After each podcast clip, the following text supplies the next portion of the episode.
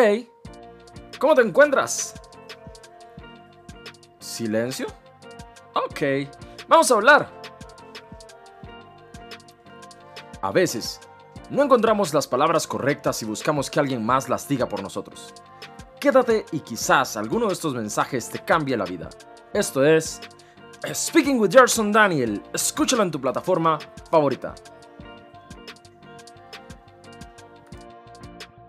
Hola, yo soy Gerson Daniel y este, este ya lo sabes, es tu podcast. Speaking with Gerson Daniel, hablando conmigo. Estamos en la serie Soy Papá. Ya llevamos cinco episodios, qué rápido se va el tiempo. Los primeros cuatro hemos hablado de varias etapas. Primero el nacimiento de Evan, eh, sus alimentos, su tema para hablar y una experiencia personal que me sucedió a mí rumbo a su segundo año o con poquito más de dos años eh, también, en el año 2018. Ahora voy a hablarles de eh, la entrada a clases. En el 2019 Evan entró al kinder por primera vez. Nosotros en aquel momento vivíamos en, eh, la, en el cantón de Santa Bárbara, en la provincia de Heredia. Muy lindo cantón, por cierto, el más lluvioso de todo el país, según dicen los expertos. Y ahí vivíamos, nos gustaba mucho vivir por allá, muy rodeados de naturaleza, muy tranquilo. Podía jugar todo el tiempo que quisiera con papá. ¿Te gustaba jugar? Sí, y, eso es porque vivíamos en unos apartamentos que tenían unas áreas verdes y un espacio abierto muy, muy grande en aquel entonces. Y por tanto, pues este, nos gustaba mucho. Pero ya era tiempo de incorporar a Evan a los estudios. En Costa Rica, al menos, es eh, obligatorio después de cierta edad ir al kinder. Bueno, y eso es súper importante eh, porque la educación de los niños en, ese proceso, en esa, en esa etapa formativa, eh, pues les va a beneficiar mucho. En otros países no sé si lo será. Aquí tenemos kinder, primaria, secundaria y luego universitaria. Por lo menos ese es el orden que lleva la educación.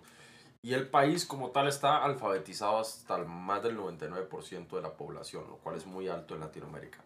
En fin, el caso es que era importante llevarlo al kinder a Evan y nosotros queríamos que esta fuera una experiencia especial. Mi esposa y yo eh, estábamos buscando cuál era la mejor opción y resulta que eh, pues teníamos una escuela, la Gran Esperanza Internacional japonesa, o por lo menos con algunos valores japoneses, sobre todo en el tema de disciplina y en el método de estudio, la matemática, etc. Y nos gustaba mucho esa escuela una institución que estaba llena de personas muy eh, creyentes, muy cristianas. Y pues nos gustó mucho, lo inscribimos en aquel momento ahí.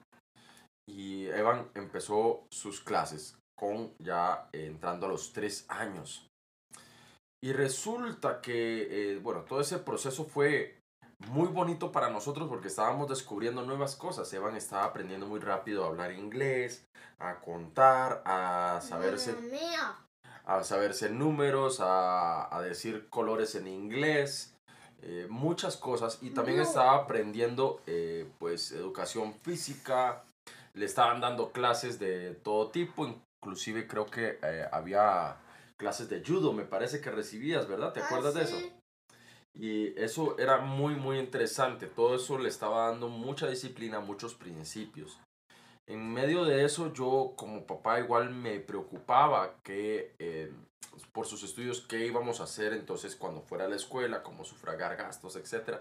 Yo creo que todo papá se plantea eso, eh, el tema universitario, ahorrar para eso y eh, cómo iba a ir él a ir aprendiendo. Y una de las cosas que uno teme en esta época es qué le van a educar, qué le van a enseñar a nuestros hijos cuáles eh, principios diferentes a los que se practican en el hogar le pueden enseñar. Gracias a Dios, en aquel momento topamos con la teacher Marisela, que era una persona que tenía muchos principios eh, iguales, por no decir que idénticos a los nuestros. Eh, bueno, iguales, idénticos, es lo mismo en realidad. Pero bueno, eso nos, nos permitió tener mucha paz, mucha tranquilidad.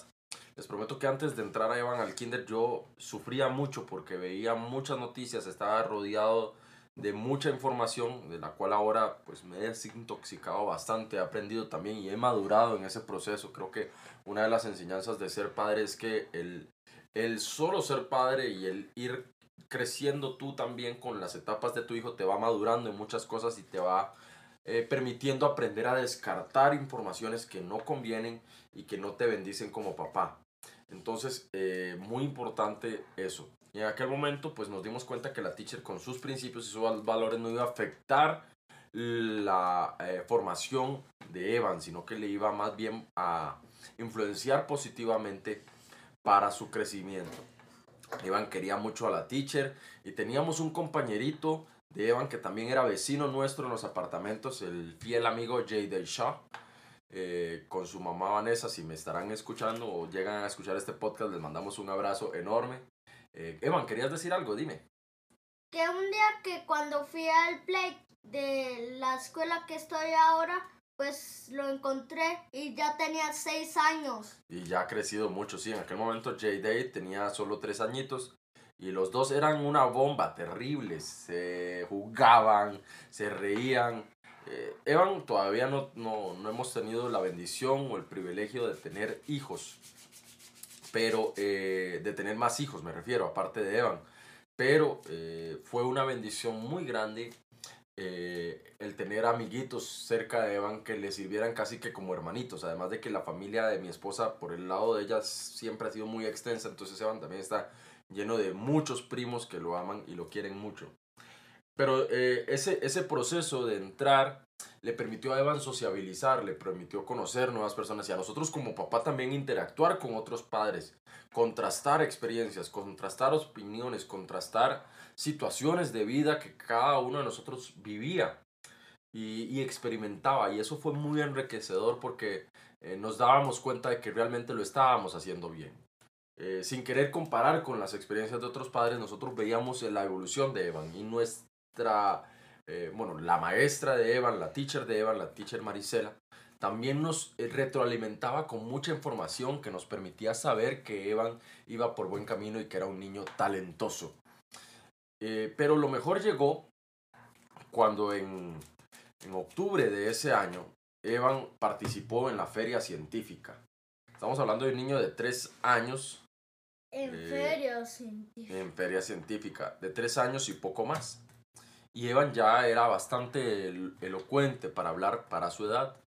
Así que a Evan le tocó hacer una exposición sobre un experimento de eh, unas nubes. ¿Te acuerdas el experimento? Que era con espuma de afeitar y con colorcitos y demás y eh, así explicabas cómo se hacía el ciclo hidrológico. Bueno, ese experimento con ayuda magistral de mi esposa lo encontramos en la web, en la internet, le se lo enseñamos a Evan cómo hacerlo y le enseñamos un discurso de cómo exponerlo y Evan lo hizo todo a la perfección.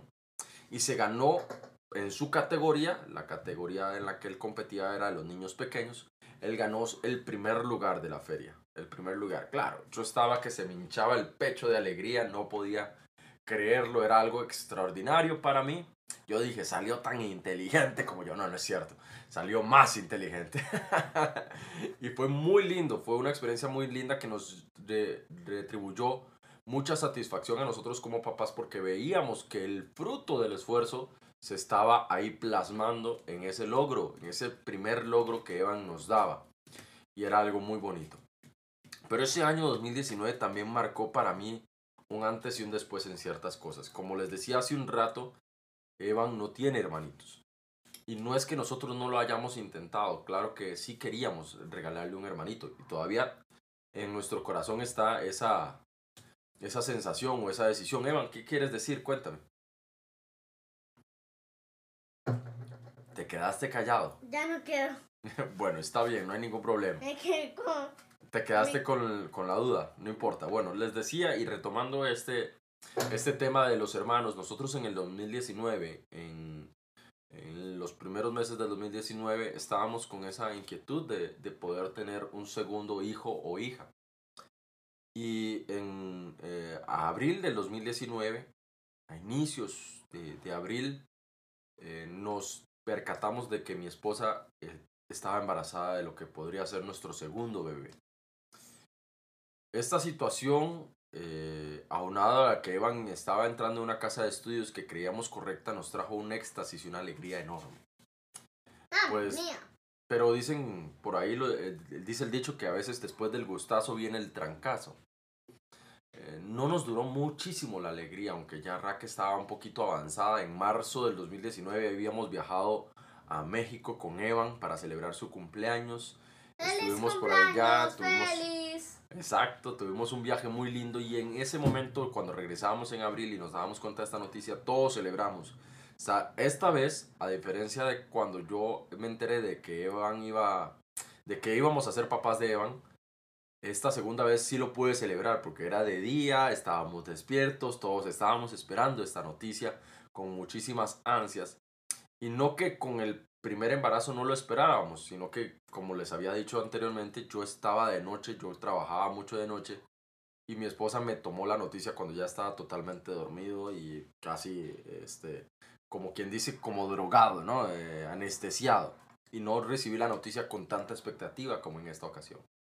Pero a las eh, semanas, eh, pues una mañana, pasó algo muy inusual. Yo recuerdo que eh, Evan se levantó, tocó la pancita de, de mamá, de mi esposa Raquel, y le dijo, bebé ya no está ahí. ¿Te acuerdas de eso, Evan? ¿Te acuerdas un poco de eso? Creo que sí. Y entonces, eh, nosotros nos extrañamos muchísimo. Esa misma tarde nosotros fuimos a donde el doctor y eh, el doctor hizo los exámenes y ya bebé no tenía vida. Ya no estaba vivo en la pancita de, mamá. Y se fue con el Señor Jesús. Amén, sí. Creemos eso, sabemos que, que Dios es fiel y que tal vez algún día tengamos esa oportunidad de volvernos a reencontrar. Pero no pudimos verle eh, nacer. Es interesante porque en este proceso de ser padres también nos damos cuenta que si no nace, no vive. De acuerdo a lo que dicen los médicos. Y que a lo que no nace se le- no se le llama humano. Muchas veces nos hemos deshumanizado tanto que se le llama objeto o producto. Em, no, no voy a tocar mucho el tema de- del aborto espontáneo ni nada por el estilo porque lo que sucedió ahí fue que eh, pasó de forma natural. Pero sí les puedo decir que la experiencia de mi esposa y a mí particularmente me golpeó. Y no le deseo esto a nadie. No sé cómo hay personas que todavía ven esto como algo bueno. Es tan traumático, es tan doloroso el, el perder una vida de esa manera que no sé cómo hay personas que lo recomiendan o lo ven como una salida práctica o como algo bueno. La muerte es muerte en cualquiera de sus formas y esto pues nos golpeó muchísimo. Aún así, como les dije en octubre, el niño sacó pues el primer premio en, el- en la feria científica y hubieron muchas cosas muy buenas que nos aportó Dios en medio de ese proceso y logramos entender. Evan, querías decir algo. Con mi hermanita yo siempre escuchaba. Sí, bueno, eso es Con interesantísimo. la oreja en la pancita de mi mamá. Ajá, es correcto, yo, yo recuerdo eso. Es interesantísimo como Evan tiene muy claro de que lo que tenía era una hermanita, nadie se lo dijo. Nosotros teníamos esa, eh, esa información por, por temas médicos que se nos había dado, pero Evan siempre tuvo claro de que lo que tenía era- una hermanita y que ella está en el cielo con el Señor. No fue algo que nosotros, insisto, le fomentáramos o se lo dijéramos, él lo sabía, él lo tenía claro. Eh, y la enseñanza de todo esto es que uno se es padre Están siempre. saliendo lágrimas. Sí, sí, yo sé, es un, No puedo, no puedo. es momento muy nostálgico. Eh, y pues, vaya, ahora yo también estoy con lágrimas. es, es un tema muy interesante porque ser papá no dejas de ser papá nunca. No dejas de ser papá cuando, cuando nace, no dejas de ser papá cuando crece, siempre eres papá, no dejas de ser papá aún si no nace, pero está en el vientre de, de su mamá.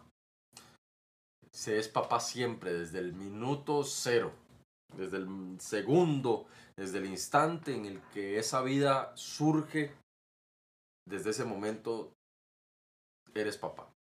Desde ese instante empieza una carrera, en algunos casos corta, como el, caso de nuestra segunda hija.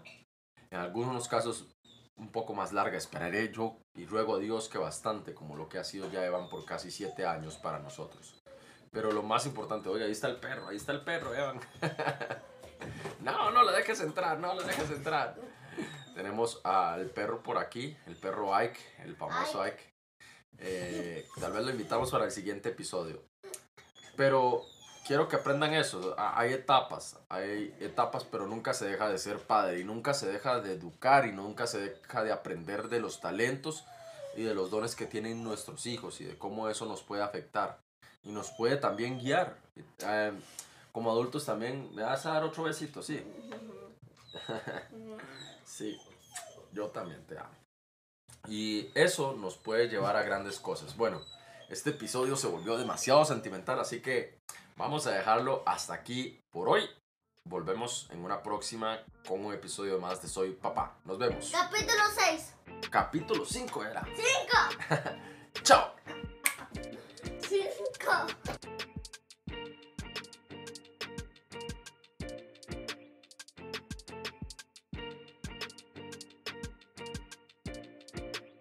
¡Hey! Gracias por haber llegado hasta aquí. Y si te ha gustado este episodio, por favor comparte porque lo bueno siempre se debe dar a los demás. Y recuerda, siempre es un buen día para que Dios te pueda hablar, conversar, speak, falar, palar, sprechen. Y cuanto idioma se te venga a la cabeza traduciendo la palabra hablar. ¡Chao!